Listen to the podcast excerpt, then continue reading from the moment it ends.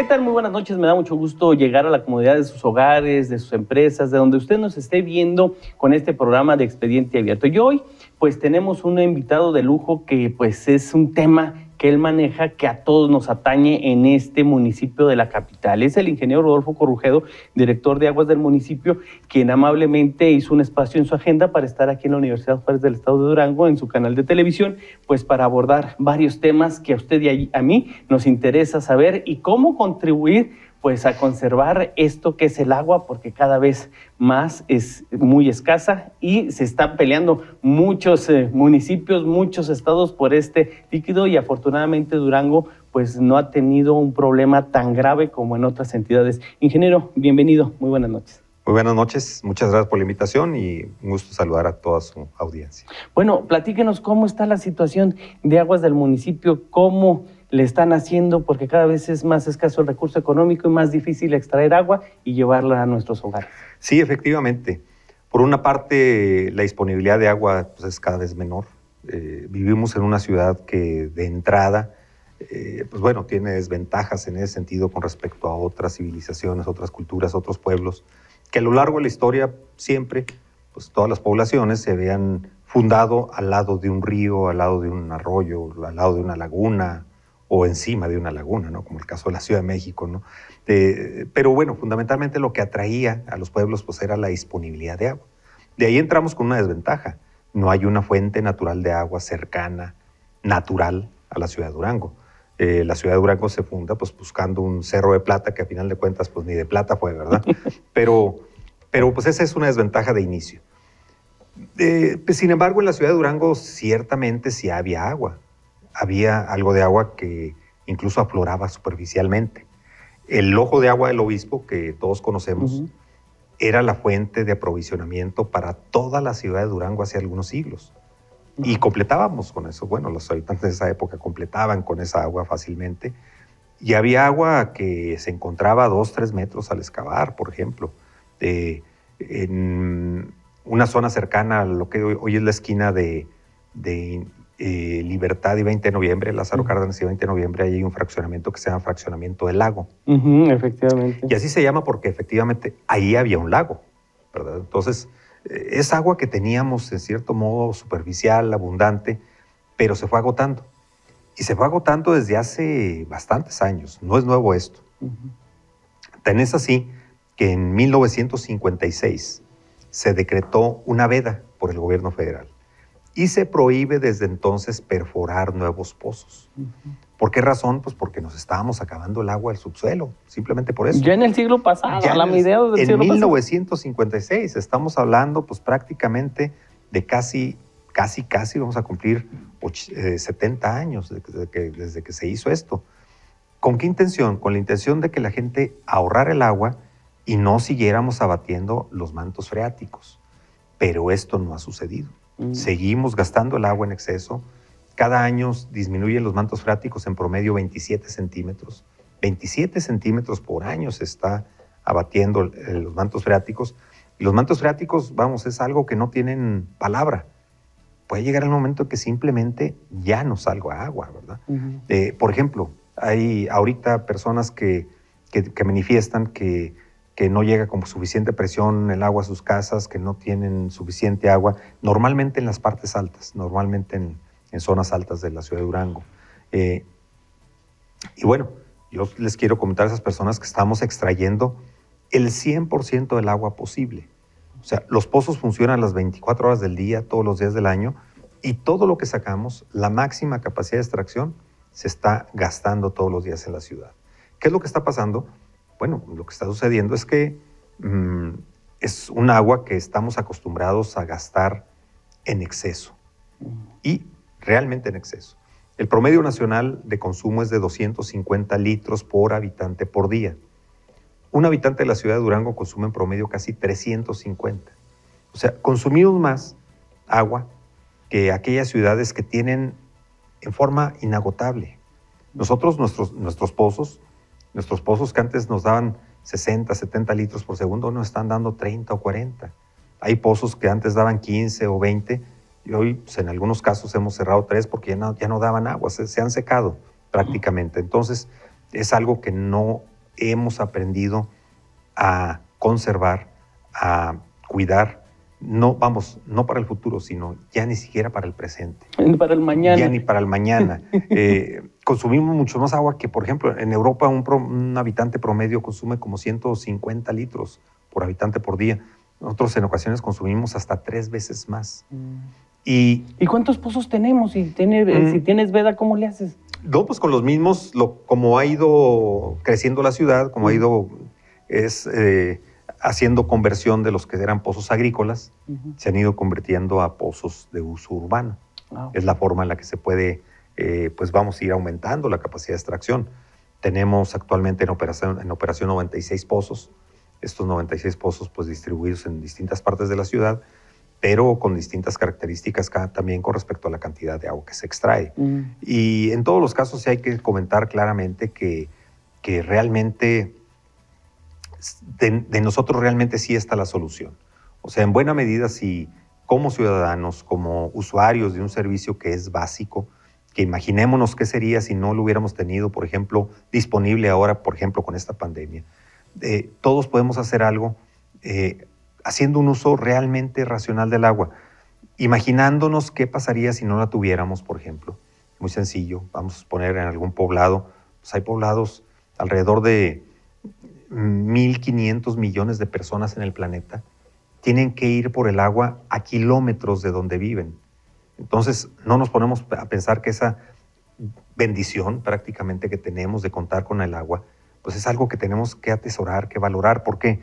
Porque si no, dentro de dos o tres años, la mayor parte de las colonias y fraccionamientos de la ciudad de Durango van a tener agua nada más dos días tal vez a la semana.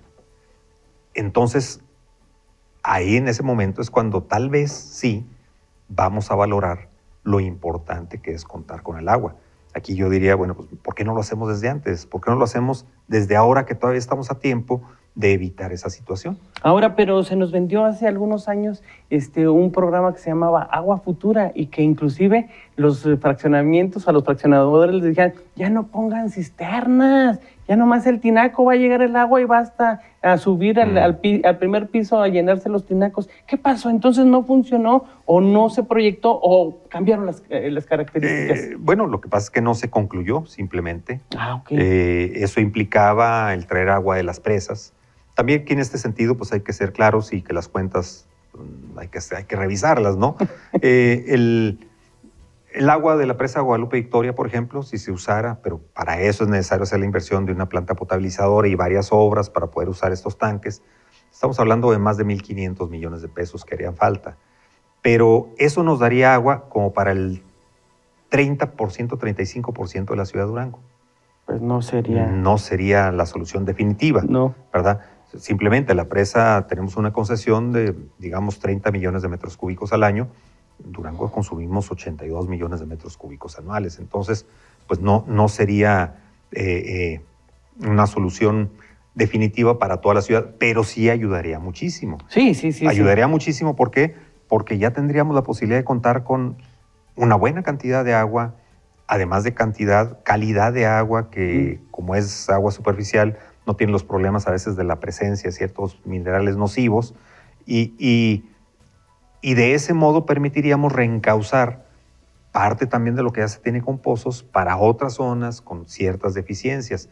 Pero también yo diría, en muchos casos no es necesario eh, ampliar tanto la infraestructura mientras no tomemos conciencia de cómo debemos de racionar el uso del agua. No es posible que estemos consumiendo casi tres veces más que un habitante europeo. No es posible que una ciudad seca, porque en realidad es una ciudad seca en comparación con el sureste del, país, sureste mexicano, estemos consumiendo pues un 30, 40% más que ellos, que ellos que tienen mucha agua. Por ejemplo, para darnos una idea, en Durango llueve alrededor de 511 milímetros al año. Hay localidades en el sureste de México que esto lo tienen en una semana nada más. Sí. Y acá gastamos más agua que ellos. O sea, eso es lo realmente increíble. Yo no entiendo todavía cómo hay personas que tardan hasta media hora en la regadera. Muchas personas podrá parecerles algo normal, 30 minutos, media hora en la regadera, pues bueno, pues Está bien, ¿no? Muchos podrán decir eso. Pues no. Imagínense, si nos bañáramos con agua de garrafón, el consumo de agua es de aproximadamente 20 litros por minuto en una regadera. Quiere decir que emplearíamos 30 garrafones. Quiere decir que si pagáramos el garrafón, a como en ocasiones se vende por algunas empresas, estaríamos hablando de más de mil pesos. Más de mil pesos por un regaderazo. Por bañarse. Por bañarse. Si se bañara con gente con agua de garrafón. Ahí en ese momento tal vez las personas dirían, ah, caray, entonces tengo que tardarme nada más cinco minutos. Sí, o tardarme un minuto si puedo. Bueno, hay que tratar de hacer lo mismo. No por el hecho de que nosotros estemos vendiendo, vendiendo en 8.20 pesos mil litros de agua. Pues digo, no por ese hecho vamos a estar tirándola, ¿verdad? No por ese hecho vamos a estar desperdiciándola. Pero si una persona, eh, digamos, mil litros, imaginémonos qué son mil litros, bueno, pues simplemente un tinaco. Sí. Un tinaco, un tinaco de los grandes de mil litros, un tinaco nosotros lo vendemos en 8.20, ¿verdad? Y, y, a la puerta del hogar y en la mayor parte de la ciudad de Durango las 24 horas del día disponible.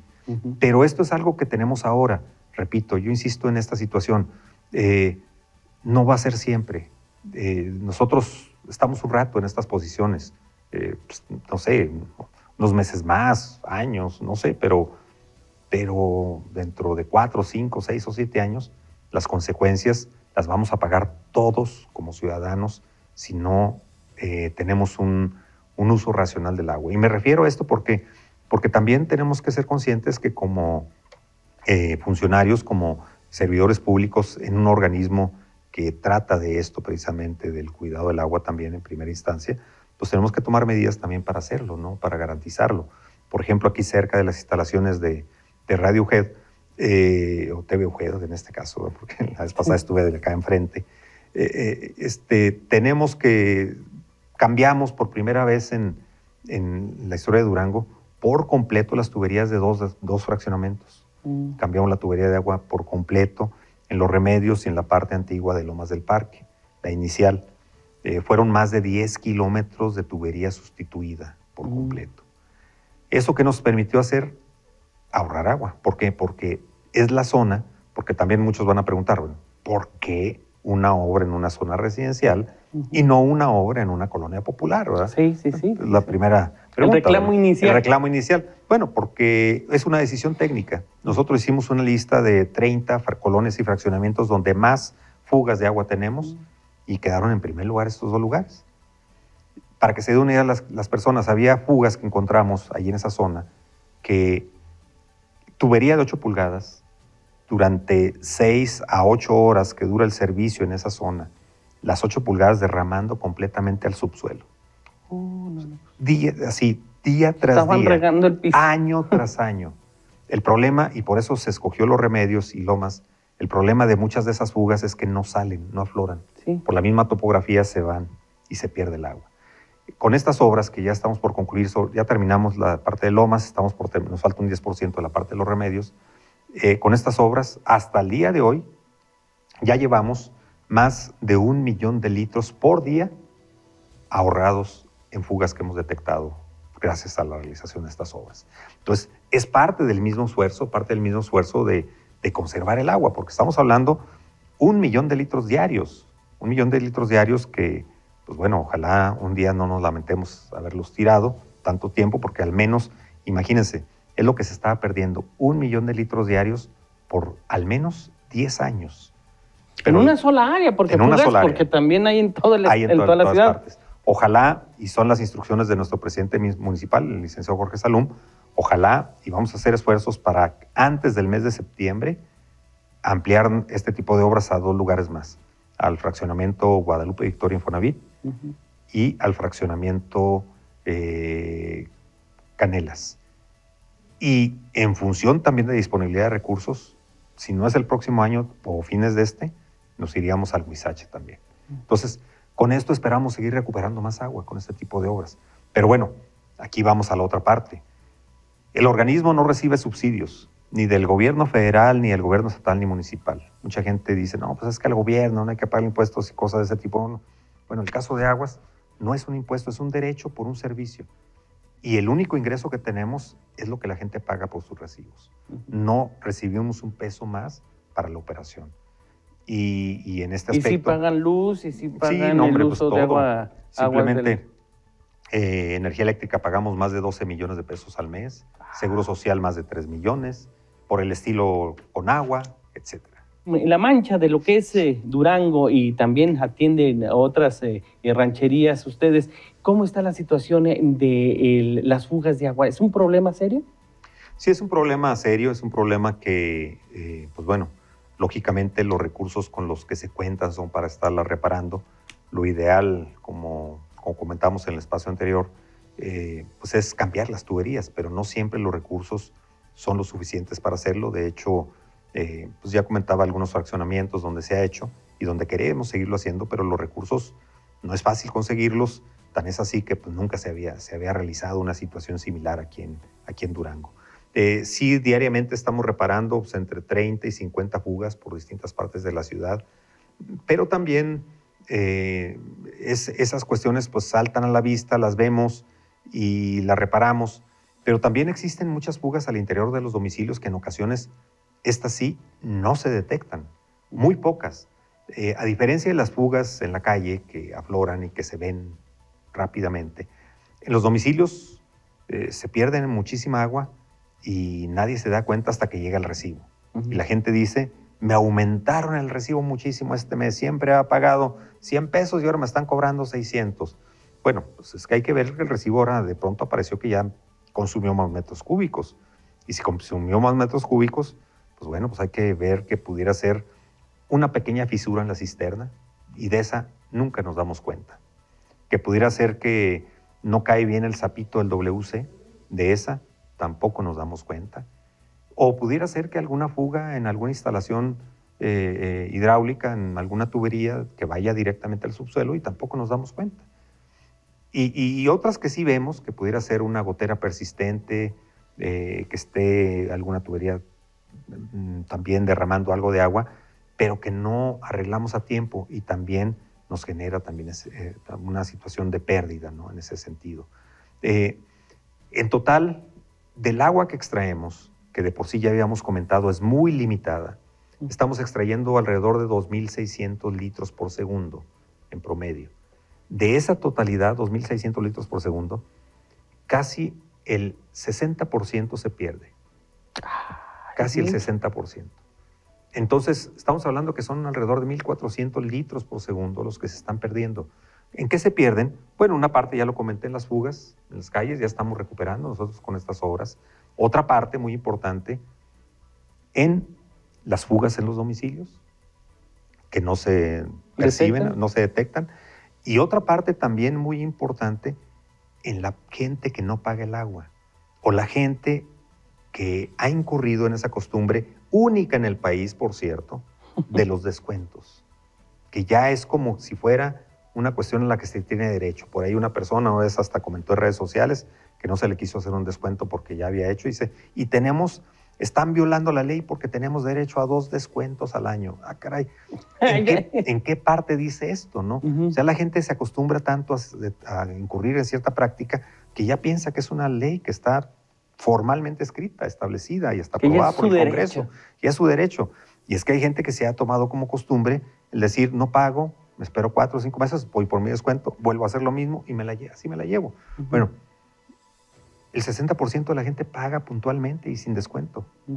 En pocas palabras, esas personas que pagan puntualmente y sin descuento le están subsidiando parte del consumo a esta otra persona. Pero lo peor no nada más es el daño financiero, sino lo peor es que esa persona pues seguramente desperdicia el agua porque al final de cuentas... No la valora. No la valora porque no la paga, ¿verdad? Con muchas otras. Y entonces, desafortunadamente, muchas organizaciones sociales, partidos políticos, han usado como bandera política para campañas también eh, la cuestión del agua potable. Y quien la está llevando son los mantos freáticos, quien la está llevando es la disponibilidad de agua que tenemos. Y la escasez que vamos a padecer, en buena medida, los culpables van a ser ellos. En, en, AMD tenemos registrados más de 170 organizaciones sociales que piden descuentos. Imagínense, o sea, esto pues tiene que terminar, o sea, No porque no queramos hacerlo, simplemente porque no tenemos sustento legal. La ley es clara. Establece que el descuento es para jubilados, pensionados, personas de la tercera edad y aquellas personas a las que se le haga un estudio socioeconómico. De que no pueden pagar. De que no pueden pagar y se le hace un descuento. A todos los demás no tenemos ni siquiera sustento legal. Y de pronto pues, nos dimos cuenta que ciertos candidatos pudieron hasta hacer exenciones de pago que están hasta prohibidas por el artículo 180 de la ley de agua potable del Estado. Pero, o sea, son, pero en cambio, ¿qué es lo, eh, eh, en contrapartida a esta situación, que es financiera netamente, que es política? Están los mantos freáticos que se nos están bajando más y más. Que son los que están pagando la cuota. Y van todos los que están pagando la cuota política de, estas, de estas decisiones. Ahora, eh, platícame, hubo varios años donde se hubo, se tuvo en Durango mucho lo que era la cuota única, sin medidores, y que se trató de estar avanzando en esto. ¿Cómo va la situación? Vamos avanzando, de hecho tenemos un programa próximamente de otros 3.000 medidores. Vamos avanzando. Eh, actualmente nuestra cobertura ya de servicio medido ya es del 75%. Y aquí pasa algo curioso. en algunos casos eh, hay cuotas fijas, pero cuotas fijas que no son la mínima, sino cuotas fijas que se establecen en función a veces de la, que se han ido poco a poco estableciendo en función del área socioeconómica donde se ubica, etc. Eh, eh, yo diría que casi como la tercera parte de las personas a las que le ponemos el medidor baja lo que pagan. ¿Por qué? Porque pues, en ocasiones se les está cobrando de más. Y muchas personas dicen, ah, caray, pues entonces mejor pónganme el medidor, ¿no? El medidor simplemente es una garantía de que se pague lo justo. Así de simple. Lo justo, lo que se consuma. ¿Quién no quiere medidor? Lógicamente no quiere medidor el gran consumidor, no quiere medidor el que tiene un negocio, el que tiene un lavado de autos, una purificadora, etcétera, etcétera, ¿no? Que son muchos negocios que son intensivos en el, en el uso del agua y que lógicamente pues no les convendría pagar lo justo. Pero si una persona, como muchas que hay en la ciudad de Durango, no sé, trabaja todo el día, sus hijos en la escuela, este, llegan en la tarde, en la noche, mmm, no tienen grandes extensiones de jardín, no tienen aparatos de consumo, como hay, yo diría, la mayor parte de las, de las casas de habitación de Durango, pues bueno, pues yo creo que eh, este, no va a consumir más de, lo mínimo, y si no consume más de lo mínimo, pues va a pagar la cuota mínima. La cuota mínima, de acuerdo a la ley, son 10 metros cúbicos. 10 metros cúbicos que al precio que la vendemos, más, más el drenaje, más el saneamiento, pues serían 130 pesos en promedio en la ciudad de Durango. O sea, no pagaría más de eso. Una persona, digo, una familia también que no consuma más de 10 metros cúbicos. Eh, el promedio va entre 3 y 5 metros cúbicos por habitante por mes. Entonces quiere decir que si es una familia tal vez de cuatro personas, bueno, pues tal vez gastaría 12, 15 metros cúbicos. Pero eso sería muy razonable, ¿no? Ahora, ¿ustedes vieron en sus estadísticas que con la pandemia se gastó más el agua? Sí, definitivamente 30% más la demanda se incrementó, 30% más. Eh, evidentemente, pues no alcanzó para todos y había personas que sí tenían más, que gastaban más y no les llegaba suficiente a otros, desafortunadamente, porque también eh, con la cantidad de agua que ya tenemos menos, o sea, tenemos que acostumbrarnos a esta nueva realidad de nuestro planeta, pero sobre todo de nuestro Durango, donde ya nos acabamos prácticamente el agua. Eh, la costumbre que teníamos de que llegaba el agua a los tinacos con la presión de la calle, bueno, cada vez la vamos a ver menos. Eso cada vez se ve menos en el país. Por eso eh, es, increíble todas las personas, es que, es que no me sube el agua hasta el tinaco. De dos niveles y hasta el tinaco además. No. pues este, ya eso en el planeta, pues ya es difícil, sobre todo en la ciudad de Durango. O sea, eh, pongámonos a pensar, no tenemos un río, no tenemos una presa, no tenemos un lago, no tenemos nada de donde estemos tomando el agua. Todo lo estamos tomando del subsuelo. Y en el subsuelo cada vez está más abajo. ¿A, cuántos metros estamos perforando ahorita? ¿Hasta dónde en algunos casos a más de 150 ya.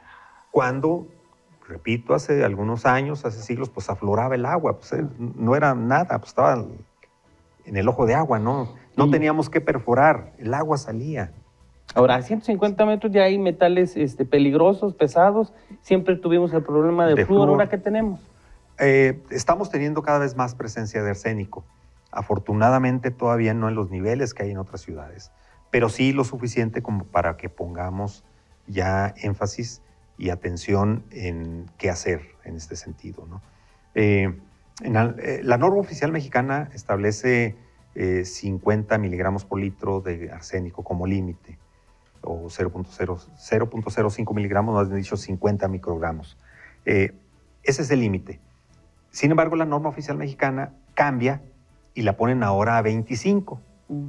Aquí también, este cambio que fue hace unos tres años aproximadamente, como muchas cosas que a veces vienen del gobierno federal, sobre todo en, forma, en fecha reciente, viene la modificación, pero no viene acompañada de un programa de inversiones. Sí, para poder hacerle Para poder cumplir la pues, norma. Pues, si no, ¿cómo? le vamos a hacer? Nada más cambian la norma y no te dicen, ahí te va este dinero para que corrijas el problema, que ahora se originó por cambiar la norma. Entonces, pasó de 50 a 25. Eh, actualmente, de esos, la mitad de los pozos en Durango están por debajo de esos 25. La otra mitad andan entre 25 y 30, 35, muy pocos. ¿Qué decimos? Bueno, pues está alrededor de la norma todavía, pero mm, lógicamente no tenemos los niveles. Por ejemplo, sin filtro, los pozos de Gómez Palacio andan en 120, 130. Incluso un pozo por ahí encontraron en Francisco y Madero, Coahuila, también en la comarca lagunera, con 700. no, no, no, no, allá sí son niveles realmente mucho, muy peligrosos. Aquí no llegamos a esos niveles todavía, afortunadamente, pero sí tenemos que hacer algo para no, que no siga subiendo. Es parte de lo mismo, tenemos que diversificar, tenemos que ampliarnos hacia la potabilizadora de la presa, nos va a ayudar a mucho, ayudaría mucho el agua a partir de la presa Guadalupe Victoria, pero también tenemos que entrar en una nueva cultura de cuidado del agua. Tenemos que racionar el uso del agua. Eso nos permite la recarga de los mantos freáticos. O sea, si dejamos de pronto todos de tirar, de desperdiciar el agua, ¿qué es lo que va a suceder? Bueno, pues entonces los mantos freáticos comienzan a recargarse, no sigue disminuyendo, al contrario, pudiera ser que empiece a subir y menos presencia, lógicamente, de este tipo de minerales, ¿verdad? Que sí se puede llegar a, digamos, a aumentar esta presencia si seguimos todavía batiendo más los mantos freáticos. Si no ahorramos el agua, si no tenemos un manejo responsable del agua en nuestros hogares, si el organismo no invierte también en seguir renovando tuberías y si los líderes siguen llevando personas a descuentos, a descuentos, a descuentos y propiciar que la gente no cuide el agua, eh, pues bueno, entonces si hay que esperar, no nada es menos agua, no nada más más escasez, sino además más contenido de flúor y más contenido de arsénico, ¿no? Porque va en una proporción directa eh, el contenido de estos minerales eh, eh, pues en relación a la profundidad a la que extraemos. Toda agua subterránea tiene presencia de minerales, es normal, ¿no? Es parte de su, de su característica. Hay muchos que son benéficos para la salud, hay muchos que son buenos, hay muchos que nos, que nos ayudan, pero claro, en una proporción adecuada. Todo exceso es el que es malo, ¿no? En este caso, pues, por ejemplo, el otro problema al que me quiero referir, el caso del flúor, pues es cierto, desde siempre hemos sabido que mm, siempre ha tenido en exceso el agua de Durango flúor.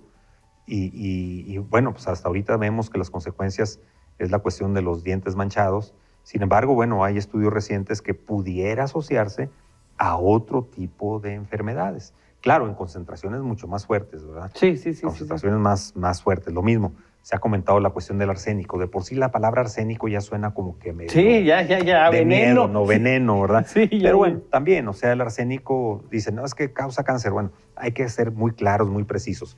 El contenido que tenemos en el agua de Durango, no hay estudios científicos, una correlación exacta de que con esos contenidos. Es cierto que con presencias más prolongadas, con mucho más contenido, sí hay estudios científicos que demuestran esta situación, ¿verdad? pero con mucho más contenido. Ahora, el arsénico no nada más está en el agua, está hasta en el aire que respiramos, por ejemplo, ¿no?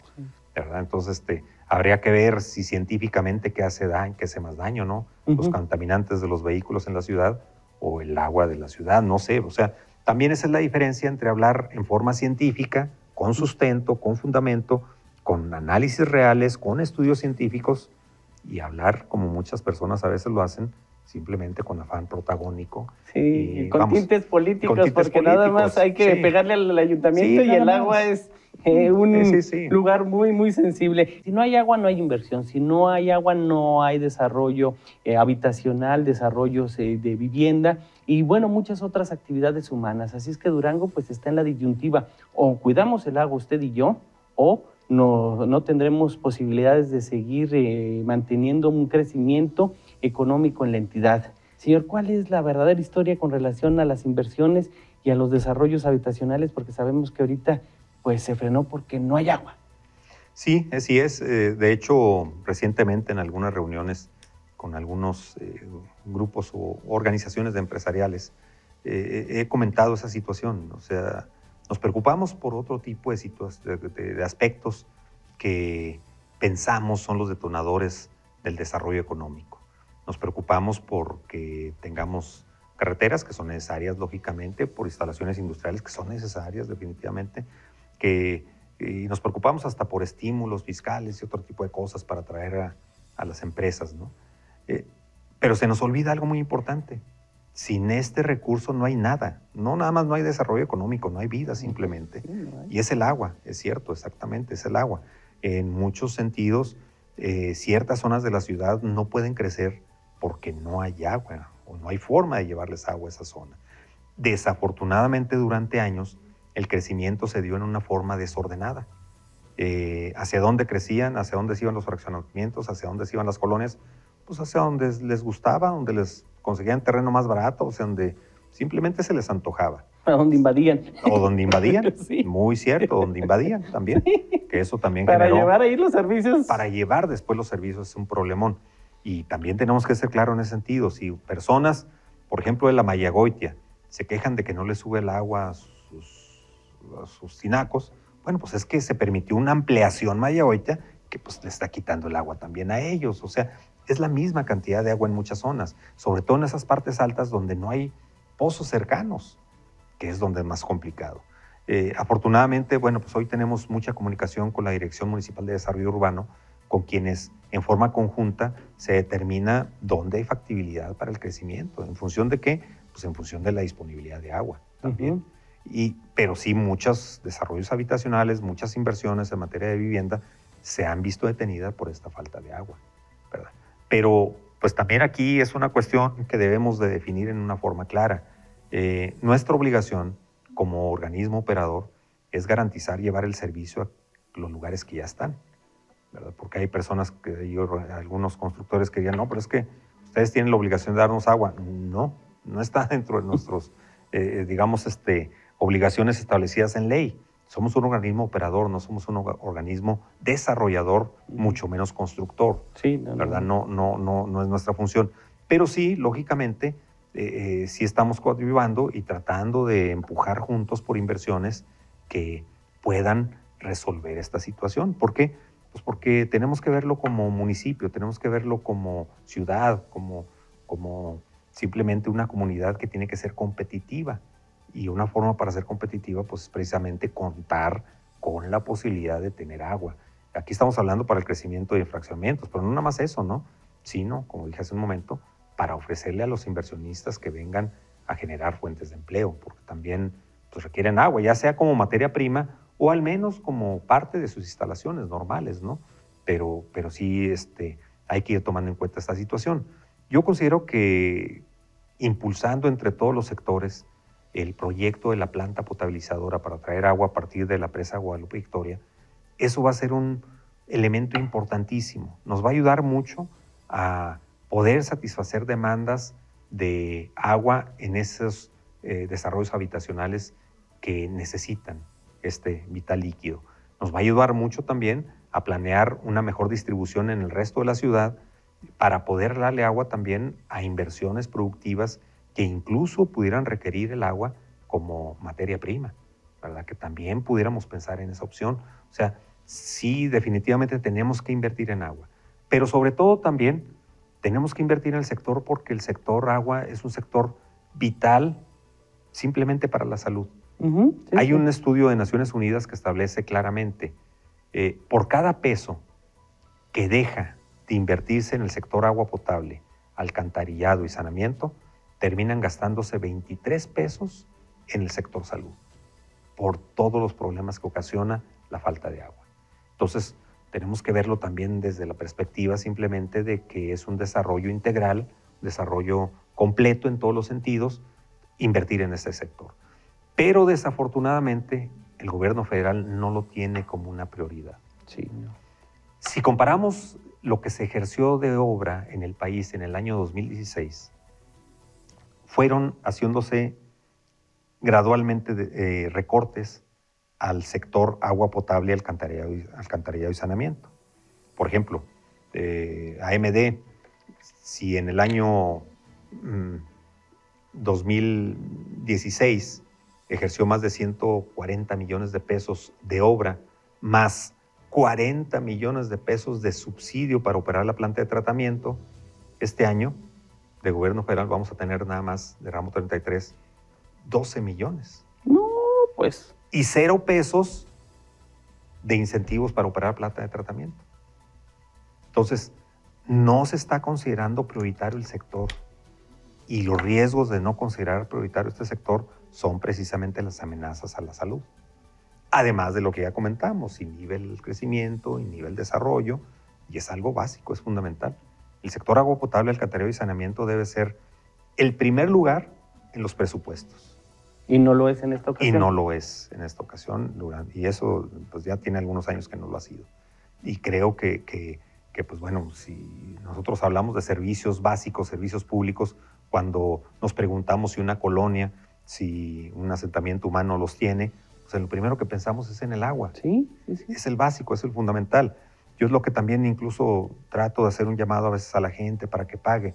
Eh, las personas eh, en su hogar primero pagan la energía eléctrica, el gas, su celular, eh, el internet, el Netflix y hasta el último el agua. dejan el agua, ¿verdad? Cuando es el principal Debería ser el principal, debería ser el primero en el que pensemos. Pero nos hemos acostumbrado a verlo como algo tan barato, tan accesible. Y que, sí está. Que, ahí está, al cabo ahí va a estar siempre. Sí. Pues no siempre, ya hubo un primer episodio ahora a finales de la administración anterior que ya la CFE fue a cortar la energía eléctrica de las, de las oficinas del organismo, iban a cortar también la de los pozos. O sea, esto puede llegar a ser una realidad. ¿Por qué? Pues porque no, vamos, este, eh, no es un organismo donde las cosas sean regaladas, ¿no? La energía eléctrica es carísima, de energía eléctrica gastamos 12 millones de pesos al mes, de seguro social más de 3, eh, con agua le pagamos también 2 millones por, por, mes de extracción, más o menos, este, lógicamente todo lo demás, combustibles, materiales, etcétera, etcétera. Y pues todo esto, si de algún modo, pues es lo que hace posible llevar el agua a los hogares. Por eso, sí, sí es importante retomar esa situación. Tal vez debería del gobierno federal eh, voltear a ver el sector, darse cuenta de lo importante que es y lo grave que pudiera ser que deje de haber apoyos, que deje de haber eh, inversión pública en este sector. Ya hay ciudades en el país, además de la escasez de agua y todo eso, no, hay ciudades en el país que ya no están tratando las aguas residuales están tirando las aguas negras directamente a los arroyos, a las lagunas. Simplemente Tijuana ya está tirando parte de sus aguas negras al mar. Hasta hay una demanda internacional de Imperial Beach, entre países. ¿verdad? Un conflicto que está generando por tirar aguas negras al mar. Entonces, Durango todavía estamos tratando al 100% las aguas residuales generadas en la ciudad. Todas las aguas negras las estamos tratando y quedan de perfecta calidad. Pero es carísimo es carísima la operación. Nos cuesta la operación de las plantas de tratamiento como casi 5 millones de pesos mensuales. Entonces, sí es complicado, la verdad. Entonces, todas estas situaciones, pues bueno, tienen que ver precisamente con que echemos un, un vistazo, primero del gobierno federal, segundo de los usuarios, a los organismos operadores y que veamos que realmente son indispensables. Solo pongámonos a pensar, ¿qué pasaría si tengo tres, cuatro o cinco días sin agua en mi casa. O pensemos, ¿qué hubiera pasado si no tuviéramos agua ahora con la pandemia? Ahora con la pandemia, en AMD, con todos los riesgos que esto implica, tenemos horarios normales, las 24 horas, todos los días estamos trabajando. Eh, no hay hora que no esté gente nuestra atendiendo mm, todo lo que tenga que atender en sus respectivos lugares. Y es algo que tenemos que hacer. O sea, así como a alguien le tocó trabajar en esta pandemia en un hospital, pues a nosotros nos, tocó trabajar en MD, ¿verdad? Y tenemos que aceptar mejor no hemos valorado de que los números que ahorita tenemos a lo mejor pudieran ser dos o tres veces más si no hubiera habido agua. Si no hubiera habido agua, o sea, no lo hemos, no lo hemos eh, visto desde ese punto de vista. Pero como el agua ahí estuvo, pues hubo manera de seguir al menos la higiene. No porque no hubiera agua, la gente no se pudo bañar o lavar las manos 20 veces más. Así es, exactamente, exactamente. Eh, eh, es una de las cuestiones básicas, fundamentales que se nos ha pedido, el estarnos lavando las manos continuamente. Y pues bueno, ahí ha estado el agua en los hogares. Y es nuestro compromiso seguir haciéndolo. Pero entonces yo diría, pues bueno, una forma de retribuir este esfuerzo que estamos haciendo, pues yo diría simplemente que los usuarios pues traten de cumplir puntualmente con su compromiso, ¿verdad? Porque esto no es un pago de un impuesto, es una cooperación. Nos cooperamos entre todos para que todos tengamos agua. Entonces, en ese aspecto, pues sí es muy importante que, la gente valore, recapacite y, y, pues bueno, cuide esto porque no siempre va a ser así siempre. Hay, un tema muy importante que es la cloración. El, agua potable pues es utilizado por muchas familias para hacer la sopa, para hacer la comida. Este, ¿Cómo andamos en ese Bien, bien. De hecho, nos están verificando continuamente. Las autoridades sanitarias, tanto el gobierno estatal como federal, nos revisan continuamente al azar. es, un agua completamente potable, sin ningún riesgo. Pero aquí sí quiero eh, eh, recordarle a los usuarios algo muy importante, que revise sus instalaciones en el hogar. ¿Qué instalaciones? La cisterna y sobre todo el tinaco. Muchos no tienen tapa y se contaminan, están al aire libre. Exactamente. O y no, están, no se puede utilizar. o no están, herméticas, están lamosos. No, no, hemos visto algunos tinacos que la verdad, este... Palomas muertas. Sí, sí, animales muertos, ratones, gatos, etcétera. Sí. Todo eso, por eso digo, bueno, pues está bien. Nosotros llevamos el agua limpia y nos la verifican, la limpian, la, la, la, la miden todos los indicadores, sobre todo la cuestión de la cloración, que se ha hecho mucho énfasis en esto, a la puerta del hogar pero ya para adelante es donde a veces sí hemos detectado situaciones. Incluso hasta las mismas tuberías, tuberías viejas, ya todas oxidadas adentro, etcétera. O sea, sí hay situaciones que pudieran comprometer esta calidad. Eh, una revisión, lo primero, pues los tinacos, ¿no? Definitivamente es donde hemos encontrado más fuente de contaminación en los tinacos. Están en la intemperie, están en la azotea, están en el y hay personas que hace años que ni siquiera se asoman. No, no, no, que ya no. Este, si quieren algo, una limpieza, pues hay que hacer la limpieza, ¿no? Si no, cuando menos, eh, comprar unas pastillitas de hipoclorito, con esas pastillitas que ven muy baratas, pues una media pastilla tal vez para un tinaco, nada más, hasta un cuarto de pastilla, ahí para garantizar un poquito más de pureza.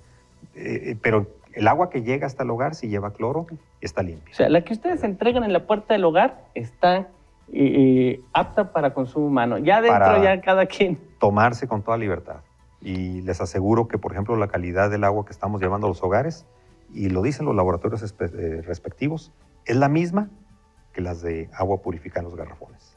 Exactamente la misma calidad. Entonces está competitiva. Sí, sí, sí, totalmente, por completo. Ahora, eh, ¿tienen algún acceso en redes sociales para algún usuario que quisiera hacer algún comentario ¿Cómo no? o una denuncia? ¿Ustedes tienen teléfono? Sí, totalmente. Tenemos no nada más este, nuestros teléfonos que están disponibles completamente, los mismos siempre. Tenemos Facebook, cada vez con más interacciones, Twitter, Instagram, nuestra página web también, www.amd.gov.mx, donde incluso las personas pueden hacer su pago en línea también. Ah, qué bueno. Este, pues ahora con la cuestión de la pandemia, ahora por si no quieren salir de sus domicilios, ahí se puede hacer. Con una tarjeta bancaria los remite al sitio del banco con el que trabajamos, que es Banorte, y ahí se hace el pago por completo, con toda la seguridad también.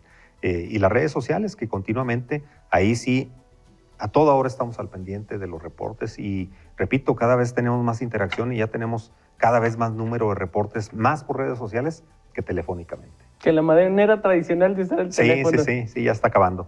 Bueno, pues yo te agradezco mucho que hayas hecho un espacio para estar con nosotros y que estemos pendientes de este rubro que es tan importante, el agua potable. Si usted y yo no la cuidamos, mañana nuestros hijos no tendrán cómo sobrevivir en Durango y nos tenemos que ir. Evitemos esa situación, vivimos muy bien en Durango, vamos a seguir aprovechando estas bondades de esta ciudad y de este municipio. Ingeniero Rodolfo Corrujero, le agradezco mucho la atención. No, al contrario, al contrario, muchas gracias por la invitación y pues un saludo cordial a todas las personas que nos están viendo esta noche. Bueno, pues es momento de despedirme. Soy Ignacio Mendí y yo le espero la próxima semana en punto de las ocho y media de la noche.